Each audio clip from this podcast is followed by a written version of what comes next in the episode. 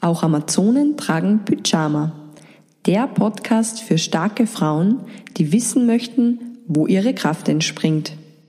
Jo, das ist der dritte Teil vom Interview mit Julia Lachersdorfer und in dem erzählt sie uns jetzt nicht nur ihre gesunden Routinen, wenn sie auf Tournee ist, um in Balance zu bleiben, sondern sie erzählt uns auch, wie viele Konzerte pro Jahr sie spielt und wie sie mit Kritik, die von außen kommt, umgeht. Also es gibt da eine super Anleitung, ein Rezept sozusagen, was du tun kannst, wenn du kritisiert wirst. Für Vergnügen, für Genuss und geht's dann nachher rein und hört euch doch bitte die Band Alma an. Du hast gesagt, du bist für auf Tour und irgendwie, wenn du ehrlich bist, merkst du einfach, es zerrt an der Energie. Was machst du, ähm, um da im Gleichgewicht zu bleiben? Ich denke jetzt nur an was isst du, wenn du unterwegs bist? Weil du hast nicht immer so einen Zugang zu einem Restaurant wie da in, in Salzburg in der Arge.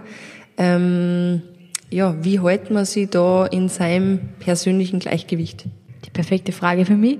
Jeder, der mit mir auf Tour war, jemals weiß, extrem viel Essens-Issues habe, weil ich halt einfach schon immer, also seit ich halt Kind bin, ähm, Kuhmilchunverträglichkeit und Weizenunverträglichkeit habe, ähm, ja, als Kind hat sich unsere Mama darum gekümmert, dass wir halt das Richtige zum Essen haben. Dann habe ich eine Zeit lang mittel genommen, also auf Kuhmilch habe ich schon immer weit, weitgehend verzichtet, aber eben gerade wenn man auf Tour ist und man kriegt Backstage irgendwelche Snacks und dann habe ich halt doch immer wieder mal halt einfach das gegessen, was da war und immer wieder einfach gemerkt, dass ich speziell auf Tour halt dann voll anfällig bin für halt Halsprobleme, was halt immer so meine, meine Krankheit ist, wenn ich was hab.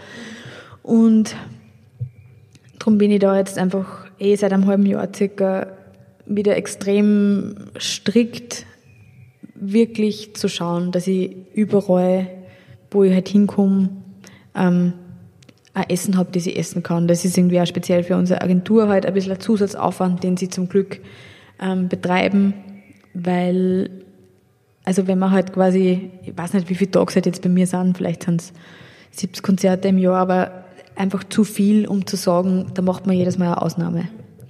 Und es ist definitiv einfach ein Thema, gerade halt also dieses fit halten oder wenn man jetzt, also letzte Woche haben wir eine viertägige Tour gehabt, wo wir halt zwei, dreimal einfach wirklich so sieben, acht Stunden im Tourbus gesessen sind, wo wirklich überhaupt keine Zeit ist für Bewegung, für einfach frische Luft, für gar nichts. Man kommt an, hat sofort Soundcheck und umziehen, essen, spülen.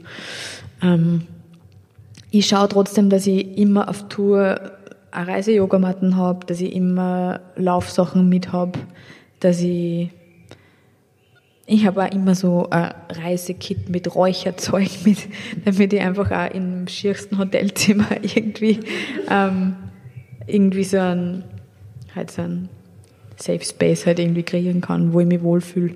Es funktioniert manchmal besser, manchmal schlechter, aber also zu viel rumsitzen macht mir einfach träge im Körper und im Geist und das mag ich überhaupt nicht. Und es ist halt auch ganz viel dann oft Selbstdisziplin, ob man jetzt dann sie überwindet, nur eine halbe Stunde laufen zu gehen oder ob man halt doch vielleicht schlaft, wenn man einfach saumiert ist und so. Das ist einfach immer so ein, das ist immer ein bisschen eine Balancefrage, aber es ist ähm, auf jeden Fall ein Thema. Also es ist quasi im Balance bleiben auf Tour ist was, was mich beschäftigt. Und mir taugt beides. Es ist einfach nur, ich brauche nur genug Zeit daheim, dann taugt mir Touren extrem. Wenn einfach quasi die Balance nicht stimmt, dann wird es irgendwie mühsam. 70 Konzerte im Jahr. Das ist äh, ordentlich. Ähm, ist Lampenfieber nur ein Thema für dich? Ja, immer wieder eigentlich. Also ich bin draufgekommen, dass es eigentlich in erster Linie dann kommt, wenn ich subjektiv das Gefühl habe, ich bin zu schlecht vorbereitet. Das muss jetzt überhaupt nichts mit der Wirklichkeit zu tun haben. Ähm, es kann auch bei Alma-Konzerten passieren, bei einem Programm, das wir schon zwei Jahre spielen. Aber es war gerade erst wieder im Februar so eine Situation, wo wir ein Konzert gespielt haben in Wien.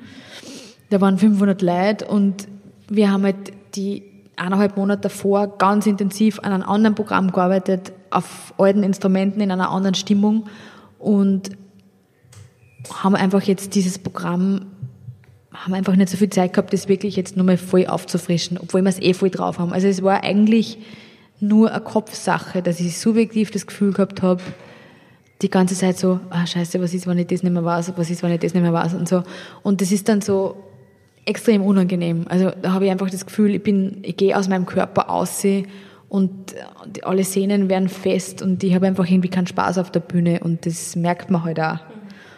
Und ja, also es passiert immer wieder, aber wenn ich einfach genug Zeit habe, mich wirklich auf jedes einzelne Konzert einzustellen, Zeit habe zu üben, ähm, wirklich einfach präsent zu sein bei dem, was ich tue, ähm, dann ist es kein Thema. Aber ich muss mich sicher fühlen. Das ist ganz wichtig für mich. Ich glaube aber, da hast du ein riesengroßes Glück, weil du durch diese Präsenz des Publikums gezwungen bist, gut bei dir zu sein. Ähm, weil ähm, sowas, was du mir jetzt sagst, kenne ich eigentlich nur von eben in Zusammenarbeit mit Menschen, wo es wirklich um was geht. Und das ist zwar ähm, ein Stück Arbeit, aber ich glaube, das ist ein riesengroßes Geschenk und ein riesengroßer Benefit, wenn man vom Leben mehr oder weniger ähm, gepusht wird, wirklich gut bei sich zu sein. Ähm, ja, muss man, um dorthin zu kommen, wo du jetzt bist, ähm, auch sehr kritisch sein mit sich? Bist du kritisch mit dir? Ja, extrem. Also ich bin, ähm, ich bin eigentlich selten wirklich jetzt mit meiner, mit meiner Leistung wirklich ganz zufrieden. Aber das ist, glaube ich, ich weiß nicht, ich glaube, das liegt in der Natur der Sache, dass man einfach, man, man spielt ein Instrument und der Körper ist ein Instrument und die Konstitution ist jeden Tag anders. Also es gibt halt so ein Ideal und es gibt Konzerte, wo ich das Gefühl habe, extrem leid und mir hat es voll taugt. Und dann kann es aber sein, dass drei von der Band sagen, einer hat es überhaupt nicht taugt und ich habe aber das Gefühl, wir haben ein super Konzert gespielt. Also das ist oft so, es ist einfach wirklich so viel subjektives Empfinden, da spielen oft noch so viele andere Sachen mit, wie man sich an dem Tag jetzt konkret fühlt und so. Ähm es ist auch oft so, dass ich, also ich, ich glaube, ich weiß prinzipiell immer für mich selber, was ich jetzt künstlerisch gesehen gut finde, bei mir und bei anderen. Aber es ist mir trotzdem, also ich bin jetzt nicht an einem Punkt, wo ich sage, mir ist es komplett wurscht, ähm, was andere Leute finden. Also ähm, mir würde es extrem treffen, wenn jemand halt äh, findet, ich mache total oberflächliche, seichte Musik oder so. Also es ist mir irgendwie schon wichtig, dass, dass Projekte, Stücke, wurscht, was ich halt mache, einfach, dass es irgendwie eine gewisse Tiefe hat. Und das empfinden natürlich nicht alle Menschen gleich. Und es ist eh klar, dass es auch nicht allen Menschen gefallen kann. Das ist mir, das ist mir irgendwie auch mehr wurscht, aber so, ähm, es gibt halt Menschen einfach, auf deren Meinung ich viel halt, mhm. weil ich ihre Kunst auch super finde. Und also mich, mich kennen manchmal schlechte schlechte Kritiken oder so schon verunsichern. Mhm. Aber es wird auch besser. Einfach weil ich, ja, oft kann man was mitnehmen davon und oft kann man einfach auch nur lernen, dass, also manchmal ist es einfach, sind es einfach gemeine Sachen, wo man auch wirklich entlarven kann. Das ist einfach gemein. Ähm, und wenn man es nicht entlarven kann, wie gehst du in dem Moment, wo so eine Kritik kommt, und du spürst jetzt, okay, krass, das trifft mich jetzt oder es verunsichert mich. Was tust du in, in, genau in dem Moment? Hm, ich glaube, es ist ein, es ist ein ziemlich intensives körperliches Gefühl, wenn es mich wirklich trifft. Ähm,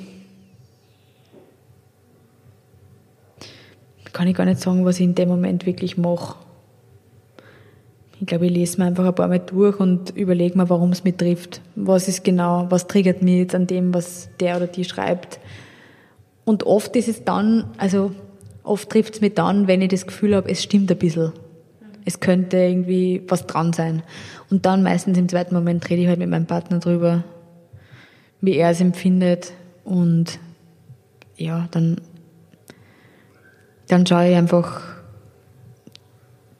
dass es halt einfach annehmen muss, das, was es halt ist. Es ist einfach die Meinung von einer Person und wie wichtig ich das einschätze, ist ja meine eigene Entscheidung einfach. Und es ist einfach eine gute Übung, auch quasi nicht dem Außen zu viel Macht zu geben. Dass das Außen einfach auch nicht zu viel entscheiden darf, was ich von mir selber halte oder von dem, was ich mache. Cool. Ich hoffe, die, die jetzt dann zuhören, nehmen Sie das als Anleitung, das ist ein richtig gutes Rezept, was du uns da jetzt geliefert hast. Es ist jetzt kurz vor Schluss. Das ist das kürzeste, aber nicht weniger intensive Interview, das ich bis jetzt mit einer Frau führen durfte. Ähm, gibt's was, was du sagen möchtest? Gibt's irgendwas, was du die Frauen, die zuhören, ähm, einfach mitgeben willst? Ich sehe mich jetzt überhaupt nicht in einer Position, wo ich irgendwie Weisheiten verteilen könnte. Bin eher froh, wenn ich von anderen Frauen, die mehr wissen, was lernen kann. Aber was ich einfach als total ähm, wichtig empfinde und auch total stark spüre in den letzten Jahren, ist einfach so eine, einfach eine Solidarisierung untereinander und dass man, dass man sich einfach gegenseitig den Rücken stärkt einfach aufgrund dessen, dass man halt eine Frau ist. Und mh, mm,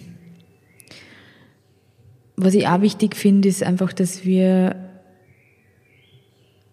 einfach ganz, ganz wachsam sind, um Alltagssexismus einfach zu entlarven. Es gibt immer nur so viele Situationen, wo ich, wo ich draufkomme, dass sie sexistisch sind, obwohl ich sie 30 Jahre lang als normal empfunden habe. Ähm ich finde es auch wichtig, dass man, ähm also man kann schon natürlich inner innerlich in einer Kampfhaltung sein, aber ich glaube, man erreicht einfach mehr, wenn man, wenn man sie einfach ähm, gemeinsam zusammentut und einfach seiner Stärke bewusst macht. Liebe Julia, ich finde, das ist sehr viel, was du da jetzt an Weisheit geteilt hast. Ähm, ich sehe auch so und unter anderem gibt es jetzt eben auch den Podcast genau deswegen und viele andere schöne Frauenprojekte. Und ähm, ja, mir bleibt jetzt nur zu sagen, ich freue mich auf das Konzert mit dir. Das ist jetzt dann in einer halben Stunde spitz hier sowas circa, oder in zwei. und ähm, sag danke für deine Zeit und deine Ehrlichkeit. Danke, es war mir eine große Freude, mit dir zu reden. Hey Amazone, wenn dir der Podcast gefällt, dann kommentier und teile ihn und besuch mich unter theresamichael.com, Facebook und Instagram.